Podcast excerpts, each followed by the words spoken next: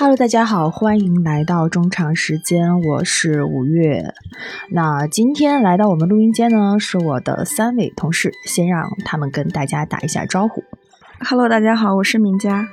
Hello，大家好，我是打破了半年以来魔咒的范范。Hello，大家好，我是已经来过了几次节目的编辑长乐。好的，然后我们今天的三位嘉宾呢，全部都是我们的女同事。虽然我不太想要特意强调这个性别的这个标签，但是确实也跟我们这一期的主题比较相关。啊，我们这一期节目播出的时候呢，应该差不多正好是这个三八国际妇女节的时候。那我们这一期节目呢，其实就是想来聊一聊女性消费，然后以及可能跟妇女节相关的一些话题和内容。那我。先来问一个特别小和具体的问题啊，就是我们现在录制的这个时间，其实已经是各个电商平台开始进行三八大促的时间了。我想知道大家最近有没有参加这个女神节的大促，有买什么东西吗？你家先来。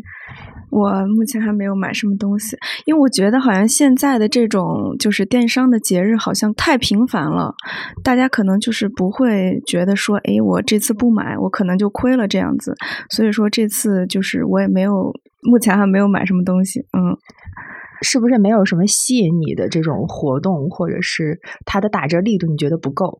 对，因为我觉得就是在最开始就很多年前，比如说双十一就这种活动的时候，它真的是有优惠到，就真正的去给你减钱打折这样。但现在感觉就是各种什么优惠券叠加，或者是送小样啊、赠品这种，可能就不是非常的吸引我。范范呢？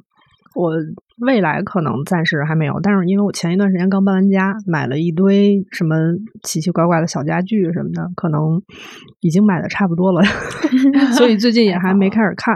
嗯，哎，所以你买家具的时候，你不会考虑一下线上和线下的这种比价吗？我不考虑，我我可能在还没搬家的时候，我就先冲向宜家一趟，然后摆的差不多的时候，再开始研究少了哪些。作为我们中读这边的选品和文创开发，我还我不用比，我大概也知道哪儿比较 便宜。对对对，范范今天是加引号的带资进组。他说，在我们节目最后呢，他会跟大家揭晓一下这次为我们大家带来什么小的福利，所以大家一定要听到最后。那长乐呢？嗯，其实我还确实没有因为这个女生节去买什么东西，但是我今天我今天确实消费了一个大件，是在咱们的生活市集买了两款茶叶。对，因为之前在那个二月十九号的茶会我去参加了，然后试喝了一下，感觉非常好，真的不是广告。对，所以就买了。茶叶，其他的还没有想好要买什么。开始五分钟，已经开始有广告嫌疑了。一个是文创，一个是市集的茶叶。和你们相比起来，我可能算是参加了他这一次大促活动。可能是什么三月一号晚上八点之后就可可以交什么定金，交完定金了之后你就可以怎么怎么样。然后我不知道你们的那个现在的习惯是什么。我现在买一些东西会很喜欢去看直播，但我一定是在我要买这个东西的时候。我就去看几个我常看的直播，比如李佳琦啊，然后我就会在里面找有没有我最近需要买的东西，刚需的东西，比如说可能卫生纸、纸巾类的，包括可能化妆品这一种。然后我可能正好就凑巧看到了，说有一个这个什么女神节的大促，那我说那我就等一等吧，我就把它放到我的购物车里。然后昨天可能去交了一个定金，过几天再交一个这种。结算一样，我我不知道你们会去看这种直播吗？是看，但是不一定会买。我我觉得是这样，我跟别人不太一样，我买东西不太习惯线上。如果是真的特别着急、特别需要的那种，我可能直接就线下买了。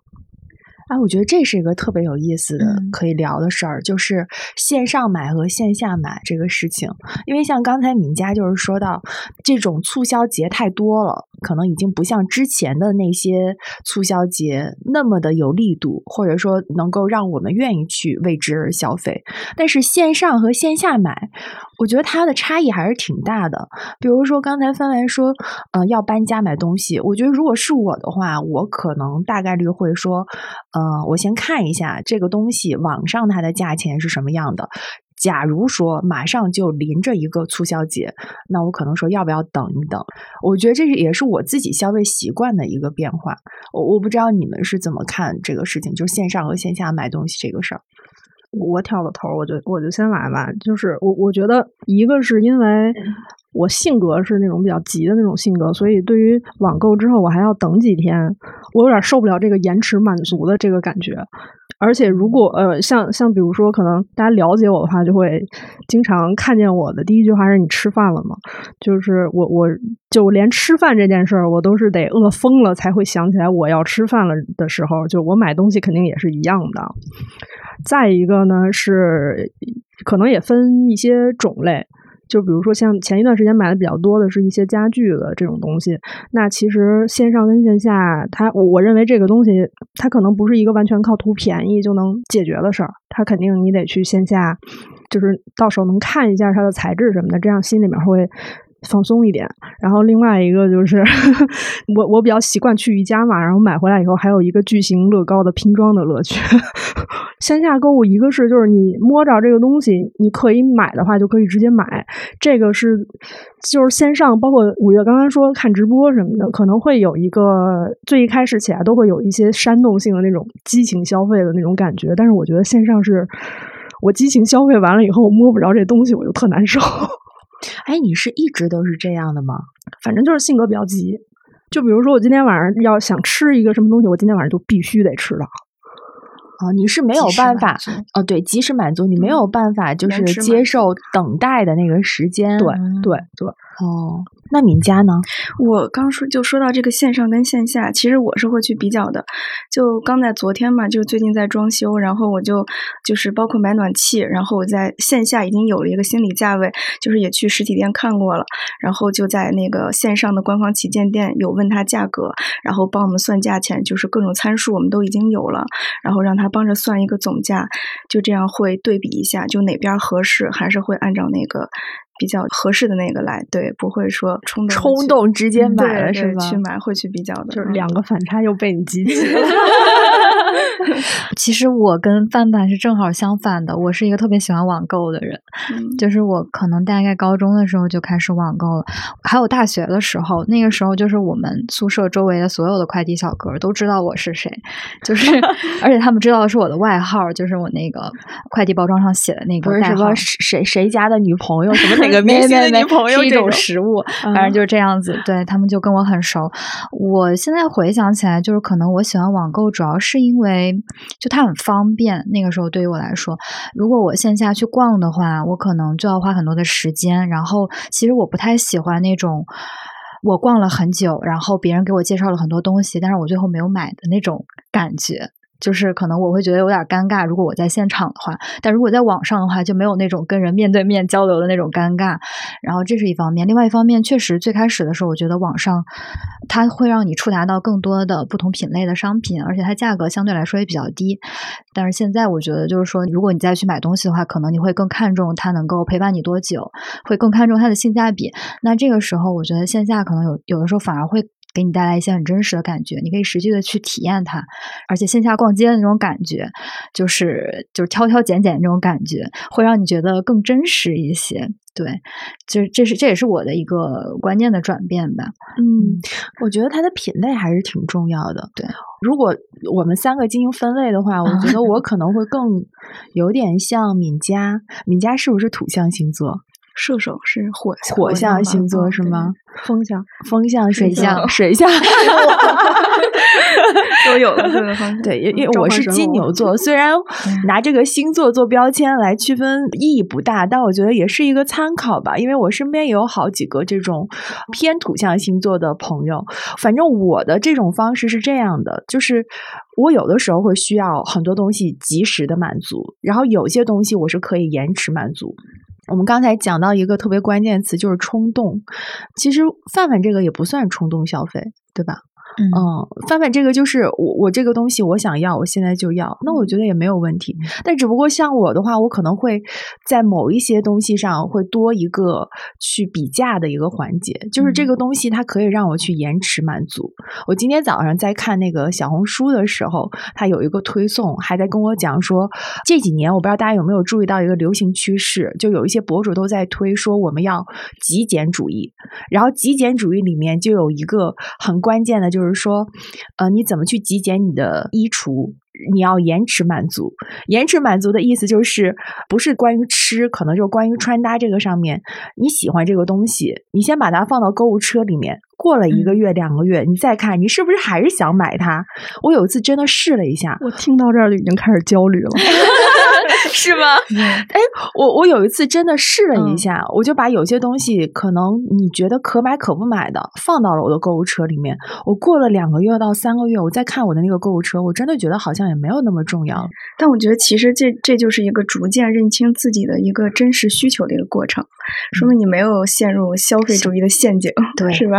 对我们今天呃要聊的关键词“消费主义”终于出来了，因为我们之前想要做这期主题。的时候，其实是会聚焦到一个更小的一个话题里面，可能就想要大家推荐一下，说，哎，春天要来了，然后三八国际妇女节要来了，我们是不是可以推荐一下自己的好物？后来我们就发现，其实这里面有特别多能聊的，比如说所谓的消费主义和女性消费主义的一些话题。大家也知道，最近这个女性的话题非常的火，嗯，那说到这，我们就正好说到，就是说三八国际妇女节嘛。你们应该都知道，现在这个妇女节前边有一个日子叫做女生节。我是这几年发现的，我上大学也没有这个这个什么女生节的这个说法。我说句实话，我觉得有点奇怪啊。嗯，为什么一定要说？有一种论调好像是我不要过妇女节，我要过女生节。然后呢，这两年又有一种论调说，为什么我们一定要强调女生节？我们其实强调女生节的时候，我们是怎样怎样怎样怎样？你们怎么看？我我先补充一个定义啊，这个国际妇女节里面这个妇女，她的定义是十四岁以上的女性。嗯。但是怎么说呢？就是我是后来，当然前几年可能会有一点，就年轻的时候会觉得妇女会让人听起来是一个比较年纪大一点的一个一个状态。但是后来也看过一些这些东西，然后发现十四岁以上就是妇女。我觉得这就是一个定义上的事情，我觉得就很正常。所以，但是各种各样的说法吧，可能从商家的角度也好，或者说从有年轻一点的小朋友，他可能会对这个东西确实是会有抵触的。这个跟年龄。段有关系，跟他们的策略有关系，这只是一个话术，我是这样的一个感觉。嗯，你能接受被叫妇女吗？我为什么不能接受啊？其实妇女节的这个来历，如果大家百度一下，其实就能查到。它最开始的时候，其实是美国曼哈顿女工可能上街去争取自己的选举权啊，各方面的权益。然后后面慢慢慢慢就建立了，其实是为了保护女性权益这样的一个节日。我们在这里其实不去过多讨论说女性的权利啊，在这个节日上到底是赋予什么样的一个意义。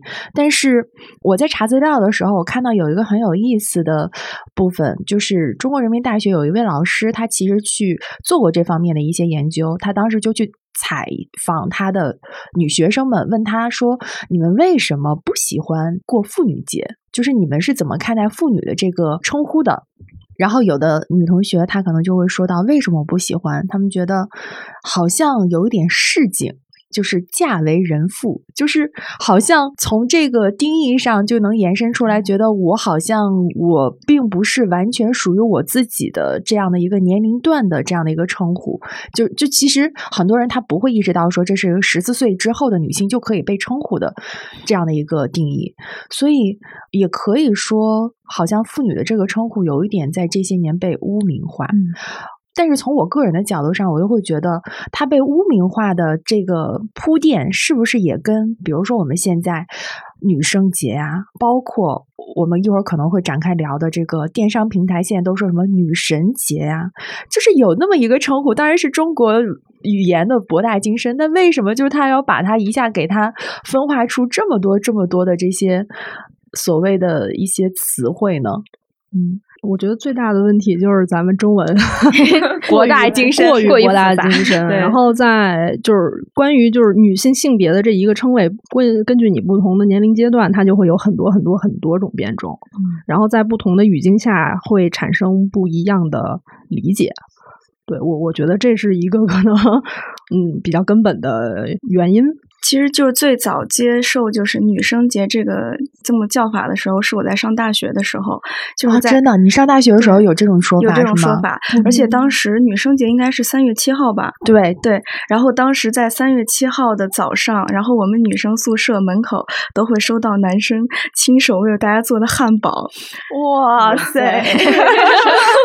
对，那个时候就可能就各个系大家就在比拼，哎，你们班的男生送了女生什么，我们班的送了什么，然后那个。时候，反正在第一年的时候，就是当时是我们班男生，他们是悄悄的瞒着女生做的这个事儿，然后再就是第二天，就是上午要去上课的早上，打开门，哎，发现就比如说那个宿舍里面有几个人，他就会放几份早餐，那都是他们亲手做的，就当时还还挺有意思的。然后我觉得现在就是逐步，它从女生节，然后再到什么女王节、女神节这种叫法的一个过渡，我觉得可能还是消费主义的陷阱吧。它可能会赋予女性一种权利，让你感觉到自己是女王或者是女神。你买了这个东西，你就是女王，你就是女神。还有就是广告啊和媒体营造的这种氛围，我觉得可能有有这方面的一个关系吧。嗯，就是来自商家的取悦，对，来自商家的一种策略。对我还是挺认同敏佳的这种看法的。其实感觉现在的妇女节跟它本身的这个节日的那种含义已经没有什么关系了。对，在在国内，它已经完全变成了一个各个电商平台去大促，或者说各个那种消费品牌去搞促销活动的一个那种噱头。嗯，对。我还记得看那个新闻里面说，女生节的时候就会拉各种横幅啊，什么什么之类的是吧？嗯，对。刚才我们就是说，它可能是一种消费主义的赋权，就是给可能所谓的给女性这种权利。所以你们觉得它这种称呼是不是有一种讨好啊？就讨好女性，就是你看，你看，你来参加我们的女王节和女神节的这个促销，我觉得是一样。就比如说咱们去线下买个衣服什么的，售货员也会跟你说：“美女，你穿着特别漂亮。” 这都一样，对，就先把你捧上，捧上去。对，感觉现在就是他这个不是去专注描述这个产品的功能，而是去赞美这个产品带给你的一种心理效应，可能是这种感觉。是，嗯。我之前也查了一些资料，呃，有一个很有意思的是，大家其实都认可说这个他经济就是从我经济到女女字旁的这个他经济，现在他经济的这种在整个经济里边占有非常大的一个比重。不是有句俗话说吗？就是女人和孩子的钱是最好挣的，就是你你想要怎么去赚的盆满钵满，就一定要打动你的女性消费者、女性用户。范范在对面露出了 神秘的微笑。主主要是这样的，实际上就是男性的这些需求，它就没有被放大，你知道吗？但是实际上，你说男生，比如说身边肯大家身边肯定有那种喜欢攒球鞋的男生，嗯，他不仅花大几万去买一双鞋，他还要排很久很长时间的队。然后，但是实际上大家并没有看见这件事儿，并没有把这件事儿当成一个事儿。然后女女士们。比如说单单身女士们买换一件衣服，或者说化了一个妆，大家都会注意的。然后妈妈呢，肯定会可能会置办全家的东西。但是男性在这个消费的过程中，他的所有的行为是没有被放出来的，好像被隐身了一样。包括像他们还会有一些收集高达呀什么周边的这种。其实这一件东西可能顶上一个女生全年对自己的投资，就是大家都不太。在意或者说没有发现，对，我不知道你们会不会身边有这样的例子，就是比如说男女朋友，嗯，女生买了一个包，这个包呢，它可能是从。一千多到一万多吧，不等是吧？然后这个男生他就会觉得，你为什么要买包？你买包这个就完全是一个打引号的败家的行为。但是反过来，对方拿出来一个篮球包，哇塞，比你那个还贵。哎，对对对，是这样的。你们不觉得这个很有意思吗？嗯，可能就是媒体制造这种，而且而且现在感觉就是我不要都怪到我们媒体上。好的，那刚刚范范其实提到的有一点，我觉得就是还我还蛮感同身受的，就是他说，因为女性在家庭里面，她往往很多的时候，你不光是给你自己买东西，你还要给孩子、给那个给伴侣去消费。然后我之前也是看到一个分析报告，也是在说这种现象，其实，在在过去的几年中，就是他们有做一个那个机构有做一个调研，就是发现现在就是大部分的那种高收入女性，还有城市那些女性，她们已经慢慢的把这种消费的对象从家庭转变到自己，就更愿意把自己排在一个更高的优先级上面去了。呃，我看那个资料里面写的是去年，就是天猫、淘宝他们可能女性消费前三名的第一个是内衣。第二个是我也会买的那个女性特别喜欢那种低度酒，就有一些气泡酒啊什么的，我不知道你们有没有买过。然后第三个是彩妆类的，彩妆类呢，美瞳。说销量特别好，就这三个。其实你看这三个，你就觉得特别有意思。我记得长乐之前还跟我聊说，如果要是推荐好物的话，他可能是想要去推荐那个无钢圈内衣，对吧？对对对对。我不知道你加一 是不是？因为我也是，我也是这几年开始买。我之前其实没有意识到这个问题，但我现在发现确实是。比如说我再去穿的时候，我觉得这种无钢圈的实在是太舒服了，没有束缚感。对，但是你。我对它提升舒适感这件事没有丝毫任何的意见，但是大家能不能做的好看一点啊啊！对对对，包括现在其实是去线线下去看，大家就是你可以保证舒适性，对吧？但是你不能全是白的黑的，这实在是太难受了。我我太素了，有一些品牌还是在这个上面在做做尝试的，我觉得那可能是我我我逛的少的。哦，对。简约也是，就是这也是一个很有意思的，就是简约它等同于舒服吗？我觉得这好像也是一些商家在做设计时候的误区。因为敏佳是我们的设计老师啊，就是我有时候在买一些东西的时候，我就有这种感受，我说，嗯，它是很简单，包括有一些包，对吧？包括有一些我们说内衣啊什么的，然后他们就打出来的那个消费的什么口号，就是说简单极简，极简主义让你拥有更好的生活，就类似于这种。但我真的觉得，像范范说，真的丑，就是就是他们在设计上，难道就不能很好的达到一个舒服和美感以及简约的统一吗？这个在设计上很难吗？但我觉得可能是每个人的就是这种看待这种审美啊，或者什么不太一样。我可能就是喜欢那种我不需要什么什么蕾丝啊，就就各种那种花纹之类的，我就喜欢就类似于无印良品那种简简单单的那个，就非常简单又有质感。对对，不需要花里胡哨的那种，嗯，不太喜欢那种。这个就我觉得还是看个人的一个爱好了吧，一个喜好啊。嗯。反反方辩友范范老师，倒不是不是，倒不至于反方辩友，我接受任何一切观点。我我我只是想说一下，就是消费主义、反消费主义和极简主义、简约主义，它最后的落点都是主义。我只想提醒这样一件事儿。嗯。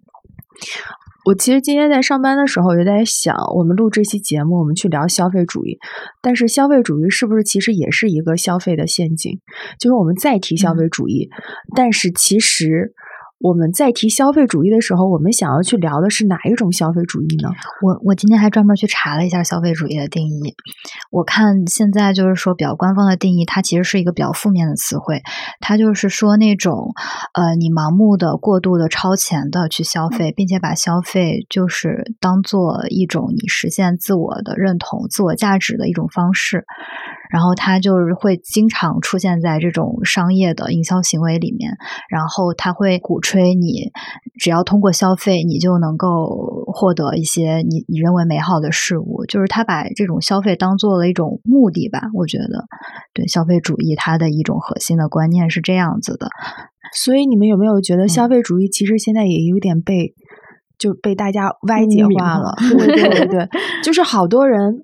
你如果去看某平台之类的，他们都会有各种各样那种大标签，说啊，大家不要陷入到消费主义。怎么不要陷入到消费主义？就说女性不要盲目的去买什么什么东西，比如说。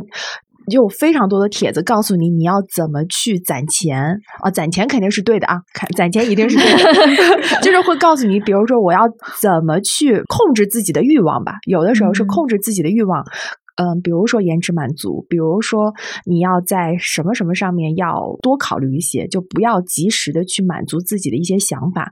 但是后来我觉得好像这个东西不对，难道我们买东西就变成了一种原罪吗？就好像有一种论调说，女生买买买，你就是属于陷入到消费主义的陷阱。可是我那个当下，我真的很喜欢这个东西，我为什么不能买？其实这是生活啊，这不是消费主义的陷阱啊，对吧？对，就是我在想，就是消费是消费，消费主义是消费主义，反消费是反消费，反消费主义是反消费主义。对对，我很同意。前几年的时候，你们记得就是有一个很有名的一个事件，叫做拼多多名媛。你们有印象吗？就是在某平台上，就是会出现非常多的那种穿着很精致，呃，然后呢打扮的也很精致，可能开着非常好的车，然后在里面让你感觉每一天好像他也不需要工作，但是就可以岁月静好，然后可以拥有各种各样的奢侈品啊什么的。后来这个事情就被人扒出来说他们是拼多多名媛，就他们很多东西可能是就是有一个拼的那种群，大家在里边。我觉得这种。可能它是一种所谓的消费主义的这样的一个例子，嗯，就会让大家觉得说，我作为一个普通的女性，我是不是应该要像达到他们那样的程度，我要能买得起一万多的名牌的奢侈品的包，然后我要穿什么样大牌的衣服，然后我要去在什么样的高档的餐厅吃饭，这样才是一个。更成功的女性的一个形象，我觉得那种其实才是一个陷入到消费主义的陷阱里边的人。嗯，对，我觉得这个成因就会更复杂，它会有一个所有人、其他人、你身边的人对于你展现出来的样貌的一个定义。就是前两天我们不是 开玩笑说社会面堵车，我觉得这是一种大家可能是对，就是这种别人可能家人，可能你身边的朋友，或者整个社会对于一个所谓成功女性、体面的女性应该有的生活的一种社会面的定义。嗯，这都是别人的定义，不一定是自己的。嗯，但是。这种消费主义的这种例子，它一定还是会对很多女孩子有一些影响的。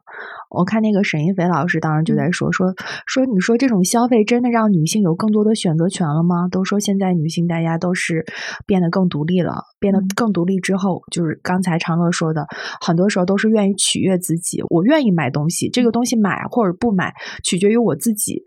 但是同时，你确实也看到了很多你更羡慕和向往的一些。例子，不管这个例子，它是我刚才说的这种可能更精致的，或者说现在我们宣扬的可能更松弛感的。你现在去看那种平台上特别多说我要怎么样做一个更有松弛感的女性，就是非常多。但是同时，如果你的家庭情况、你的收入情况、你本身的各方面的情况没有达到这样的一个标准的时候，然后会有这种赞美的这种论调，会让你同时有一种反向歧视。这种反向歧视就是会让你觉得，我用赞美的方式给某人或某个群体一个很高的标准，但是这种标准可能会对这个群体造成一种他自己可能意识不到的一种压力和焦虑。嗯，这这种我觉得其实是需要警惕的。我可能就是比较偏向体验派，就是你看到这个样子是这样的，你如果想就是你觉得很向往、很羡慕，你可以去尝试一次。尝试完了之后，就是这个体验，就是别人说是不能代表你你个人的体验，你一定要自己试过之后才能去发表这样的一个体验。我我会有这样的一种怎么说偏执，其实。我也蛮同意范范的说法的。我觉得就是人肯定会在一生的某个阶段或者很多个阶段会掉入这些消费陷阱里面，因为你很多时候你不知道你到底喜不喜欢这个东西，或者需不需要这个东西。你一定得在你尝试了之后，你才能够知道这个东西到底是不是适合你自己，是不是符合你的某些需求。嗯，我觉得你对一一个跟你不一样的东西产生一种向往，这件事儿肯定不是错。嗯，但是如果利用这种心态的大规模的批量的人出现这件事儿，我们是可以 要保持一个比较批判的角度去看的。但是从个人来讲，我羡慕一种生活，我想要去体验这样的一种跟我不一样的生活方式，我认为这是一个非常正常的事情。嗯。我突然觉得我们在这儿特别理性的在讨论女性消费这件事儿，就让我想起以前那个张柏芝的那个电影《我是购物狂》。你看过没？好小的时候看的。然后其实具体的情节都忘了，反正就是他好像是一个没有办法停止下来购物的这样的一个人，就有购物狂的这种。然后他的那个形象，大家就觉得可能很像女性的这种购物的刻板印象，大家都觉得女性购物是非常的非理性的。但是我们刚才特别理性的在这讨论了分析，对分析，你就会发现。反正至少到我们这个年纪，可能我不知道。现在如果比如说十八九岁、二十岁还在大学的女孩子们，她们现在是在哪一个阶段？但是确实，就是女性消费的这个事情，很多还是以前大家的刻板印象了。就我的一个消费理念就是，嗯，你不会因为就是买了一堆无用的精致的商品，一跃过上精致人生。我觉得普通人还是应该就是过一些提高智力生活的事儿，然后不要打造一种就是自我欺骗的那种精致生活。还是可能我的这种想法还是怎么说踏实一点，挺踏实的。所以我说像土象星座，如果按那个就比如说报告或者怎么着，他们会总结一些很名词嘛。嗯，然后我是觉得说大家。更多的，我我只是说不不光是女性啊，可能跟男男男性也有关系。大家会更集中的在把自己的消费的一种选择的最终决策下决策的这个最根本的原因是我进行了这个消费之后，我会让我自己感到快乐。嗯，我觉得这个非常重要。悦己吧，他们应该是这么讲。对对对，悦己。就是“悦己”这个词，哎呀，我希望它之后不要变成那些电商的，就是又变成了一个好像售卖的一个那个那个卖点卖点。对，但现在其实就是这样，因为我们现在进行的这样一个谈话的场域是一个非常理智的谈场域啊。当大家冲向商场的时候，可能也不是这样。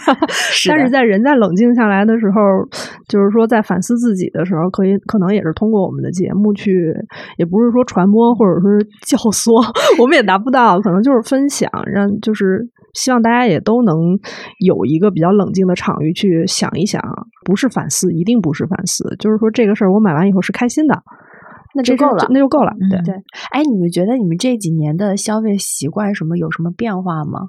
哎，我可能就是三年前，可能那个时候就是出行还比较自由吧，你可能会想着去哎多买些衣服，包括出去玩、拍照啊之类的。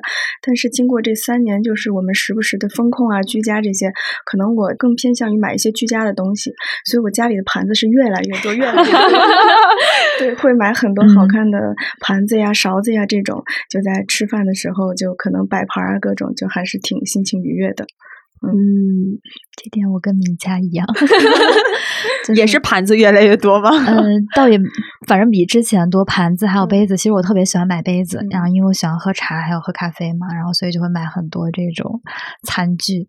我其实跟敏佳也比较像，感觉就是上学那会儿，嗯，就是你会买很多的衣服，然后可能会买些吃的呀什么的。然后就这几年就开始自己赚钱了之后，知道这个生活的不易，对，所以。所以也会开始攒钱了，是吧？对，所以对，其实攒钱是一部分，然后另外一方面就是感觉你其实不需要那么多的衣服，也。也不需要那么多的一些那种那种杂货，可能更多的就是看自己，呃，到底需要什么。比如刚刚就说的餐具，这个确实是因为我觉得餐具一个是它的单价也不是很高，另外一个就是说，对于比较爱美食的我来说，可能就是你去准备它的时候，包括你完成了一道菜，然后去拍照的时候，它会让你心情很愉悦。然后还有就是，我觉得还有一点就是说，可能更多的从食物的消费转向了一些体验型的，比如说你。去买一些课，就是像我身边有很多朋友，他们就是去上这种舞蹈课啊，然后像我自己也会去上瑜伽课啊，这种可能这种对于自己来说，比去买一些衣服或者买很多你用不到的化妆品来说，会更能够帮助你去改变你的生活方式。你觉得疫情的三年对你的消费习惯有影响吗？我会更依赖线下消费，更依赖线下消费啊。我以为疫情三年会让你对对对是是是这样的，就是去年差不多这个时候，就是会有大部分地区它的快递是完全封停的。我当时以为可能只是影响了当地，结果后来咱们不是紧接着也就开始了嘛。然后那个时候就是说，确实像比如说咖啡什么这些东西是要囤一囤的。下完单以后发现所有的发货地都是上海，我也绝望了。对，我觉得就是这几年可能就是有一个，就是线上会变得越来越不可控的时候，我觉得直接冲到门店里面去买东西，对于我来说就很有安全感。哦，这个是去年疫情特别严重的那个时候，就是你在线上没有办法找人给你来送菜啊什么的。还有一个原因，可能就是说咱们在场的三位同事，可能更多的是作为消费者的一种体验。我这边还得发货呢，对，就确实是因为可能从去年大家应该也能看见，中途这边也出了很多我们和合作的艺术家也好，我们自己做的联名文创也好，就这些所有的东西都是要到我们北京的办公室，然后我们再手动打包发出去的，然后就这个物流停了的时候，我也很崩溃，嗯，就是我是一个双向的崩溃，所以我对这个线上物流的这个依赖，我是。就是我为了减少这个焦躁，我就会从根本上去切断我对这个的一个感受，所以我会线下的所有的购物也好，我去超市去的也比以前多了，我进商店也进的比以前多了，就是好像是更多的给自己一个理由去出门。这个我同意，我觉得线下逛超市是一个特别有幸福感的事儿，对对吧？对，就是你融入在人群之中，然后这又是一个你自己一个人从事一个非常大型的社会 活动，并且完全不会尴尬。我我觉得这是一个非常好能够提供幸福感的事情。而且你一进去，那货架子上都是满的，然后什么香味儿都有的时候，你不会觉得特别幸福。对我，我发现我自己在。线上，比如说买菜的时候，和线下买菜特别不一样的是，我在线下买菜那个那个购物车啊，就一会儿就满了。对对对，我我可能有一些东西并不是自己来超市之前需要买的，但是我看到那个的时候，我就有一种冲动想要买它，我就买了它。对，这就是冲动的快乐。对，我觉得这是超市自由。我想有了超市自由，这个会给我一个非常积极的心理暗示。我觉得哇，这个太有幸福感了。然后像线下买衣服，我觉得它。它和线上买衣服的体验感也完全不一样。你这个东西，我先上身试试，我满意了我才会买。这样的话，你退货率就会降低很多。你们有没有发现，就是那个导购员非常的重要？我有两次，大概两三次，那个买的衣服，就后后来拿回家之后啊，就是当我冷静下来了之后，我发现我也没怎么穿几次。然后我回忆了一下，为什么我当时会冲动的买了那么几件，而且都是比如一买买一套的那一种，就是他们那个导。购员实在是太会说了，太会跟你交流了。就他，他有一种服务意识，服务的意识就是服务到让你觉得我不买，我有点 愧疚，我不对不起 他。我觉得这个是你在线上购物的时候感受不到的。我我承认，我觉得在那个时候女性还是冲动的，会冲动，对耳根子软。他一夸你，然后你就哎呀，真好看，买吧。对你就觉得好像是真的很好看，但为什么回家了之后，家里的镜子里面看着就没有那么好看了呢？对，我记得我就之前有一件衣服也是去店里买的，当时那个其实那件衣服是有点大，然后那个店员就跟我说这是 oversize，就这样跟我说。然后说他这是均码的，就是这样。但是当我回家之后呢，他可能店里边那个镜子吧也比较显瘦显高。然后我回家之后穿着怎么又胖又宽又大这种？然后我在网上查，其实发现他这并不是一个均码，就很多号的，他可能当时也是为了推销这件衣服。朋友们碰见这种事儿可以勇敢的去退货啊，这是一种诈骗。对，然后 当时也就就那样。现在那件衣服一直在吃灰，没有穿过。你说这算不算我们踩过的消费陷阱的坑？其实，你如果说如果把这个东西作为一种陷阱的话，对于我们这种从业者来讲是很不公平的。来，你说说，你作为从业者，是因因为我我大学专业跟此是相关的。实际上，你从你踏入到一个商场开始，从它这个商铺的排列、打光，整个商场的氛围。哪怕你是进超市，超市的那个货架的摆的顺序都是有讲究的，这是一门学问。你是说我们进入到这个商场里之后，其实我们已经在享受服务了？是的，嗯，而且会接受一些暗示和引导。所以说，那我们就要接受这些 这个这个话术吗？这种就是包装接受啊。但是你进去以后，你开心吗？开心。呃。对，就是可能最简单一件事，就是我所所说的那个冲动啊，可能是，呃，我肯定是需要这个东西，我才会去有目的的去逛。在这个前提下，我会进行一个非常快速的购物决策。嗯，但是首先我不是很同意把这些所有的东西作为一种陷阱。我是从用户的角度也好，从商家的角度也好，这是一个提高成交率的方法。用户进去以后会觉得体验感很好。这就是为什么我们所有的东西都要有，像我们有一个很强大的设计团队，做很漂亮的呃视觉的呈现。对，嗯，其实我觉得很多人，就很多的消费者，他是意识不到，就是一个商品里面，它除了那个生产制造，还有它原材料的成本，还有很多附加的，比如说它的物流供应链啊，还有就是设计啊，对，还有你体验到那些服务，就是有些人就觉得这些不应该付费，但其实这些是应该去支付的。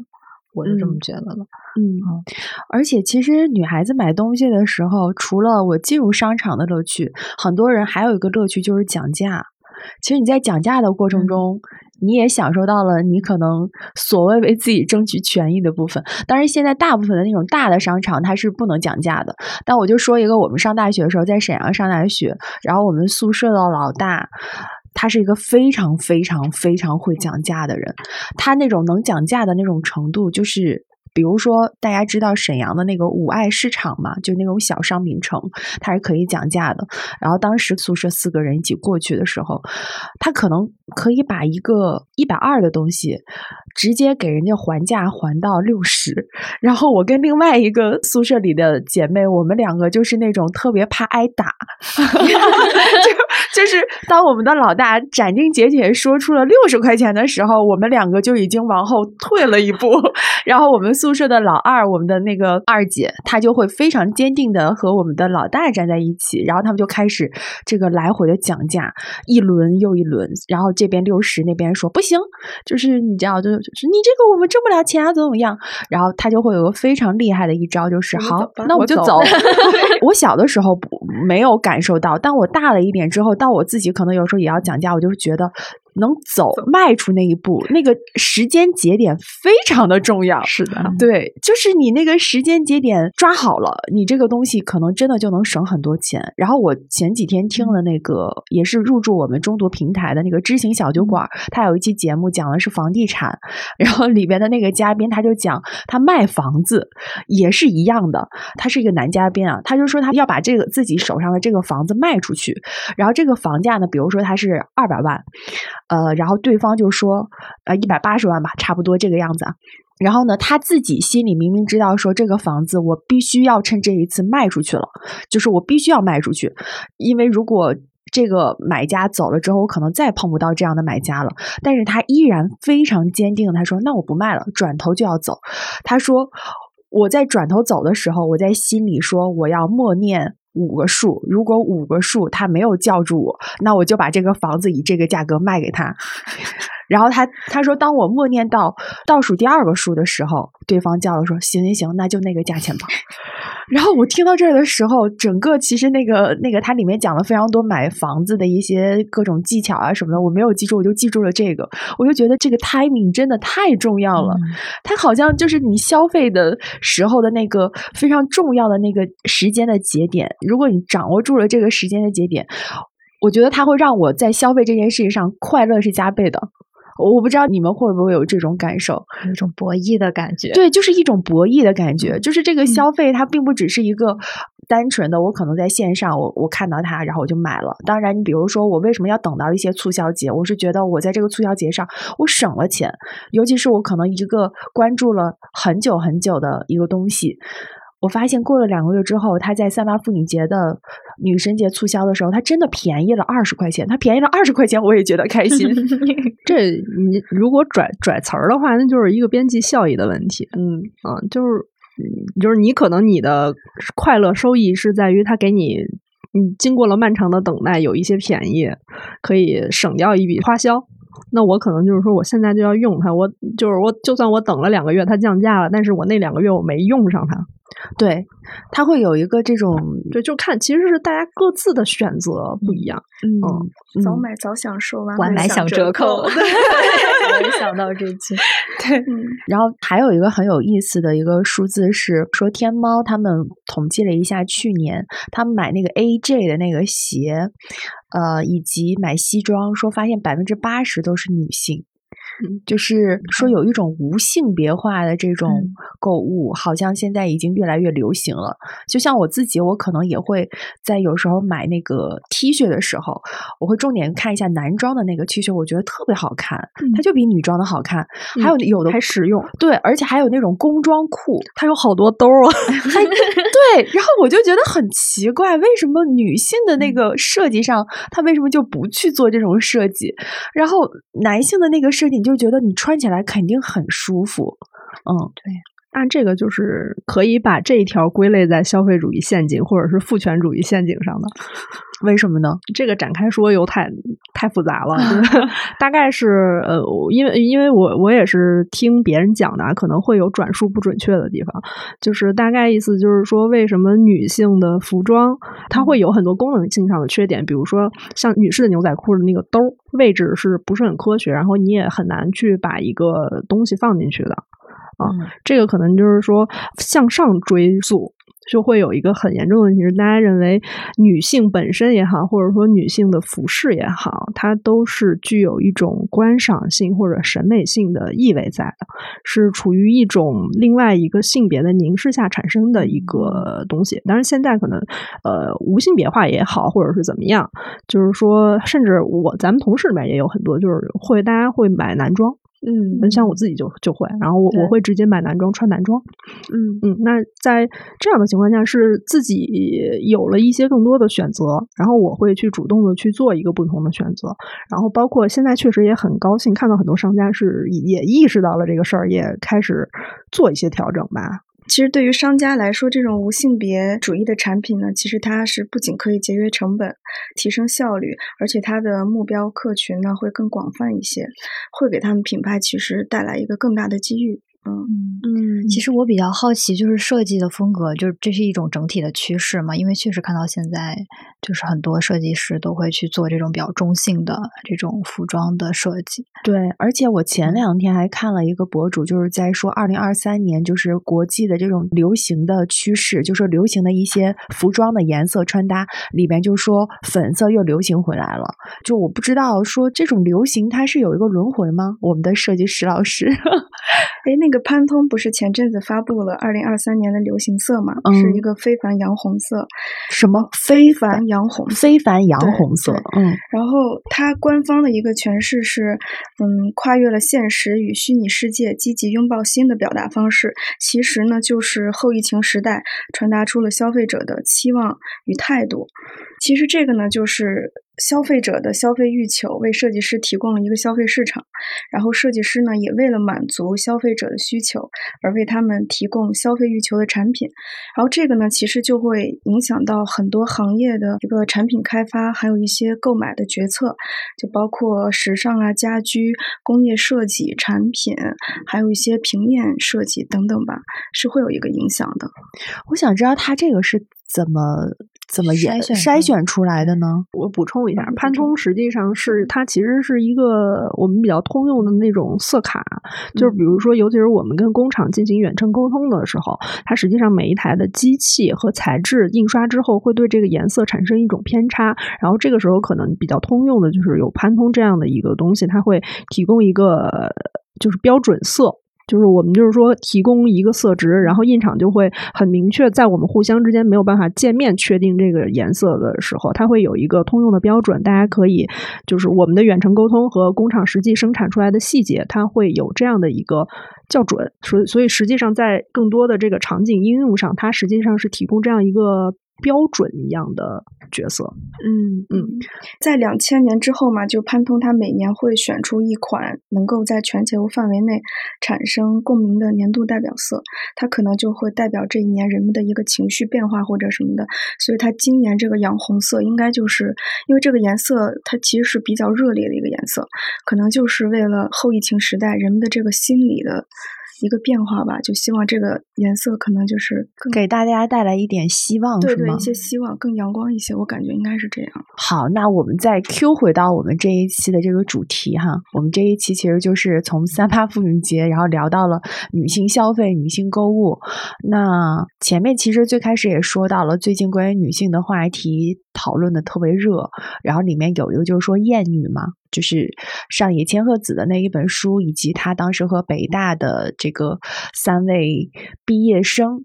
能叫毕业生吗？博主，然后他们这种讨论当时也引起了非常大的社会上的各种各样的讨论和反响，然后最后的结果可能是以他们那个视频下架这样。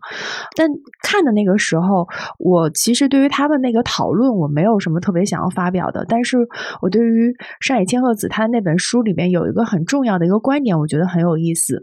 他就提到说：“他说厌女并不只是男性在讨厌女性，其实可能更可怕的，或者说，我忘了他那个词是更什么，就是，其实是女性也会讨厌女性。”其实这个时候我就想 call back 到我们前面提到，为什么说会大家对“妇女”这个词会有一个接受和不接受的问题？那我是觉得，如果一个年轻的女女性，她可能首先是因为她不了解，或者说因为年轻，她有各种各样的原因去很抵制“妇女”这个词，这是一个中性的词。这样的话，我觉得这可能就会轻微的带有一点对女性这个角色的一种厌恶。对，这可能是一个现象，我我猜测。对，包括我们今天其实聊到了现在的女性，大家都在推崇要当独立女性，然后我们在消费上会看到，呃，很多卖家他们的卖点从最开始可能去刺激女性的这种消费痛点，比如说你更多的之前是为家庭买什么，为孩子买什么，现在可能慢慢转变到说，呃，你要为自己买什么，你要悦己。包括我看到那个呃资料里面说去。年就是这种电商平台，就是女性消费者买拳击手套的这个数量暴涨，很多人大家都去买这些，就是和在以往以前的这些女性的购买的消费的习惯可能是不一样的。但同时，我会觉得我们在讨论它的时候，我们怎么样要让自己不要也陷入到一种为了追求答案和意义。而陷入进去的所谓的这种主义呢，就是我不知道我说的明不明白。就比如说，我在想，我们都在说悦己，悦己，我们要悦己。那在我们再去提悦己的这个时候，是不是有的时候也是把它有点固化掉了？因为肯定每一个人取悦自己的方式和取悦自己的这种。嗯，手段标准是不一样的，但是你不可避免的会陷入到一些消费上面，可能给你带来的这种影响。就像商家他会跟你讲说，你要去做更舒服的自己，你要去学习极简主义。我其实这个方面没有说一个要告诉大家怎么做，而是我是觉得大家还是要静下来想一想，我自己要怎么做。向彪老师有一个播客节目在我们这边平台上，我在制作那个节目里边有一期是向彪老师跟李一凡，就是杀马特那个纪录片的导演，他们在聊的时候，里边有一句话我印象特别深。他说：“很多时候，大家都在去追求那种意义嘛，尤其年轻人，大家都要去追求，说我我的生活要是什么意义，我的生命要是什么意义。但是这个意义是没有办法立刻当下给你这样的一个答案的。他说，所有的这种意义都是要经过时间的沉淀，需要你自己去体验。他们在节目里面提到了一个我第一次听到词，叫做。”肉身体验，当然，它这个有点像，有点类似于佛教。啊啊不不不，不是类似于佛教，听起来有点像，但它其实是有点偏向于他们人类学或者说纪录片导演他们去做一些体验，然后他才能从深入了解。对对对，然后他要去跟这些杀马特，对对对，跟这些杀马特的这些人生活在一起，然后去做这些更深入的调查，他们吃什么我们吃什么，他们做什么我们做什么，然后才能里面沉淀出最后筛选出来属于你自己的一些想法。这个好像离我们今天的女性消费有点远，但我又觉得还挺贴切的。对，我觉得都是是一样的，也没有说远，只不过人类学它是更关注人，它不是去看性别。对，哦，然后那我觉得，包括咱们回应到刚刚前面，可能最近大家关于这种所谓的主义讨论是非常激烈的一个状态。我觉得从我的体验来说，有一个很简单的办法，就是不要完全相信别人是怎么说的。这个别人包括商家，对吗？对，对，包括你自己身边的人，就是你的父母也好，就是你可以跟他沟通，但是你可以去听一部分他的话，但是不要完全相信他，因为你的体验是。你自己生命的唯一践行。我我是这样，时间是检验真理的唯一标准。我们是如何从三八国际妇女节聊到了女性消费，然后又聊到了时间是检验？马克思是吗？这马这要为我们即将要上线的马克思精品课做做预告吗？这是 没有没有，我我就是说我分享一下，因为就是可能现在我们三八妇女节系列的这种活动，我们这边中度这边还没有上，但是我们前期很早进入一个讨论的时候，我们就是在说，嗯，我们要避免像其他的商家一样，到了这个节点去教大家如何去做一个独立的、自由的女性。啊，我所以，我们可能更多的视视角是去展现一些不一样的人。对，我觉得有一个很重要的点就是。只要你做的这个事情是符合你的逻辑，就像我们说，大家都对于女性非理性的消费有一种刻板印象，但是其实我们也不用去对什么女生节有一些所谓的就觉得啊，它不好，我怎么样？不是的。然后我们不要说女生就不应该买更多的东西，我觉得这些其实都没有标准，但是我们可能是要对一些，比如说这种刚才提到的这种反向歧视以及完全没有消费逻辑的这种事情有。所警觉，我觉得这个可能会更重要一些。在录节目之前，范范有一次跟我聊，我们就说到聊要录这期节目，他说了一个让我印象特别深刻的，他说到了三八妇女节的时候，好像所有的厂家在教我们怎么去做女性。你还有印象吗？对对对，我就对这句话印象特别深。我说，哎。好像是哦，就是我们也不是说陷入到消费主义，但是我们可能是还是要知道说我自己到底要干嘛。这个不断不断认知自己的过程是一个非常非常有意思的过程。自我是一个无底洞。好，那我们最后一个问题就是，我们前段时间周刊其实做了一个封面，就叫“好物”嘛。然后那个好物不知道大家有没有看？然后里面其实是推荐了很多，也不能说推荐吧，其实它是讲了很多，就是。这个好物和你疫情的时候的它那种人和物和生活的那种关联，我看了之后，我觉得还其实蛮有感触的。所以这一期既然我们是一个女性专场，我们也来聊一聊，就是大家有没有最近想要推荐的一些好物，作为我们这一期的 ending。来，哪一位先来呢？嗯，因为我吧很久没有消费了，我能说一个踩雷的吗？可以啊，可以。对，就是三明治机，你们都有用吗？三什么叫三明治机？听上去就比较智商税。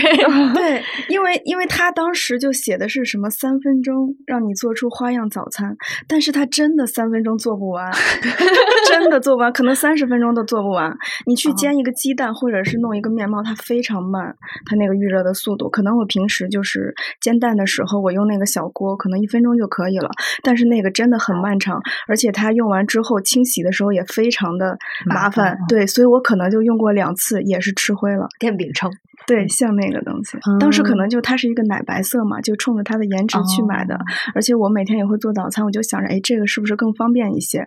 真的像它就是介绍的那那样子那么方便。但是当你真正用的时候，我没有一口煎锅来的方便，真的真的要哭了，时间太漫长了，做起来。哎，我要这么说的话，这个我这个只代表我自己，就是空气炸锅，我发现对于我来说，好像也没有像传说传说中的那么的好用。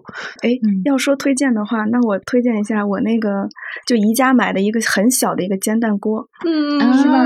那个真的巨好用，对，好的，是吗？下安利，好的，对对对，那个就是你早上，比如说时间很赶，你完全可以花一分钟就煎一个蛋，而且它那个那个圆圆的形状正好是一个鸡蛋的形状，刚刚好，就非常非常方便。但但是其实，比如说像你刚刚提到的三明治嘛，我现在其实就是一家很简单那个不粘煎锅。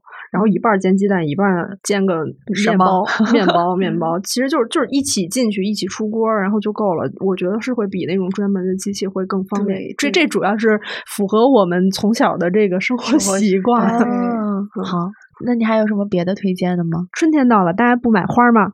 植物也行，嗯，干花吗？不是，我我我不太，我不是很推荐那个鲜切枝啊，但是买点绿植还是挺挺开心的。嗯，可以去王四营那边的那个花卉市场，如果在北京的朋友可以去，我去过好几回，那边的就又有绿植又有鲜切花。是，对。啊，我突然想起好物的那一期封面里面就提到说，很多人都在买那种假花，还有那种用什么乐高或什么拼成的那种花。嗯，就是大家对这个东西还是有需求的，只不过有的人不想费太多心思在养。那我就说一个，就是我很喜欢的，我觉得是我去年双十一买的最值的一个东西，就是咖啡机。嗯，对，胶囊也可以。对，反正我觉得就是有有了这样一个设备之后，当然这个对于咖啡爱好者来说，可能是一个比较值得推荐的。如果你不喜欢喝咖啡的话，那那可能就没有太大的必要。但如果你喜欢喝咖啡的话，就是有了一个咖啡机之后，它能够一方面就是减少你外出喝咖啡的这部分开销，另外一方面就是你每天早上。嗯，起来之后自己给自己冲一杯咖啡，然后打奶泡，然后做一杯拿铁，或者你就做一杯普通的美式，就是整个过程会让你觉得这一天是禅修，对，真正的开始了。为什么让你满意？就因为就是它的功能，它很好用，而且整个一套加，因为我们买的是那种分体的，就是那个磨豆机和萃取还有奶棒那个是分分开的，然后这两个一共加起来大概就三千多吧。是可以，对对对，因为他们说那个磨豆机那种一体式的很容易坏，嗯，对，所以我就买了一个分体的。就是想体验这个快感的，可以先入手一个法压壶试试。嗯，哦，法压壶就是磨豆子的那个过程，真的非常的，因为你也着急不了，就是平心静气，就是一早上起来先磨豆禅修一下。那磨豆子经常之前那个手动的那种手摇磨豆机，经常把我搞得非常的。急躁，嗯，对，这确实是一个很有意思的过程。不过，我最近的话，其实是稍微有一点点迷上香薰蜡烛。然后这个其实还是因为长乐之前就是有有送给我一个小的那个香薰，后来我就去他买的那一家的那个淘宝店，我又买了一个那种杯子的那种蜡烛，就是里边放。后来我发现他好像提供给我的那个香味儿啊。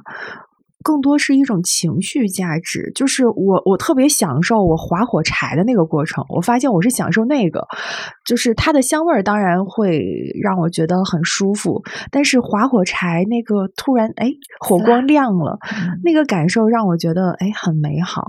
大家都有一种禅心，哎对对对，就是让你的心情可以平静下来。然后如果说到我最近最大的一笔支出的话，那。那可能是去那个 医院，那这个我不知道好不好推荐啊，因为呃，可能现在。颈椎不好和腰椎不好的朋友也越来越多了。那我也是，就是颈椎不太好，我就不说具体哪家医院了。那我去的这个家医院呢，我发现首先它是可以划医保，然后呢，我算下来了之后，因为它是里面包括了推拿，还有这个理疗。我的是分三种，以前我都不知道，它这里面分的特别细。它有偏光治疗，它有点类似于像我们小的时候知道那种什么红外什么维康灯的那一种，就是有点红外线的。它还有。中频治疗，中频的话就是有那种微电流，就是它给你贴在身上，然后就是麻麻起来，就麻起来，你觉得你的肩膀就不受控的那一种。还有一个牵引治疗，就是让你的脖子放在那个地方。我觉得它特别有意思的一点是，你在整个治疗，包括推拿的这个整个过程中，大概一个多小时，你真的是什么都干不了，而且那一刻你就会觉得什么手机啊，什么这些东西。也没有那么重要，就它可以强制让你休眠的那种感觉，而且它那个价格算下来，其实要比我在外边做一次那种中医按摩要便宜很多，呃，也没有很多。对，就是那家医院，就是我就会觉得说，哎，其实还是一个，就是如果你身上真的有不好的这种毛病，可能去医院还确实是一个更好的手段。哎，这里好像又能 call back 到我们今天聊的那个消费的这个地方，因为我们有的时候可能都去是什么什么泰式按摩，什么这个按摩，就各种说的天花乱坠，结果你发现最后能把你这个事情弄好的，你还是得去专业的这种地方才可以。因为是这样，理论上骨头上的事情。因为骨头复合，它还贴了很多神经上的东西，最好还是去医院拍个片子之后，听医嘱再进行按摩。对，去找那个什么按摩的场所其实不太安全，对，去专业医院比较好。对对对，反正好像又能 call back 到我们整个的这个 消费里边，我就觉得，就这个钱到底在什么地方该花不该花，大家还是可以好好的去做一些规划，好好想一想的。其实关于女性消费的这件事儿吧，我觉得今天有一个非常值得总结的关键词，就是只要你开心就好。我觉得这个事儿其实是最主要的。不管是你买什么东西，你买多少东西，这个吧，只要是你自己能够承担的，其实我觉得这都没什么问题。好，那在我们这期节目的最后呢，我们要揭晓一下，啊，我们的范范老师给我们这一期的听众朋友们带来了什么样的福利？来，范范老师。我首先说这个东西啊，是我们自己制作的一套，从咱们比较知名的古代仕女艺术画这里面抽取了一些形象，然后我们做了一些比较活泼化的呈现。然后呢，一整套一共是二十六枚，然后我这边带过来五套。送给咱们中长时间的听众们。好，那特别感谢范范老师给我们带来的福利。那大家在我们的评论区进行留言，你对这一期节目的感受是什么？那你对女性消费，或者说对三八国际妇女节又有什么样的一些感受？大家都可以分享给我们。那我们会在三联中读 APP 的这期节目的评论区里面精选出五位用户，为大家送上范范老师带来的福利。那我们这一期节目就是这样。那中场时间，同时也在小宇宙、喜马拉雅、网易云音乐和苹果播客上线，欢迎大家前去订阅，给我们多多捧场。好，那我们这期节目就是这样，大家再见。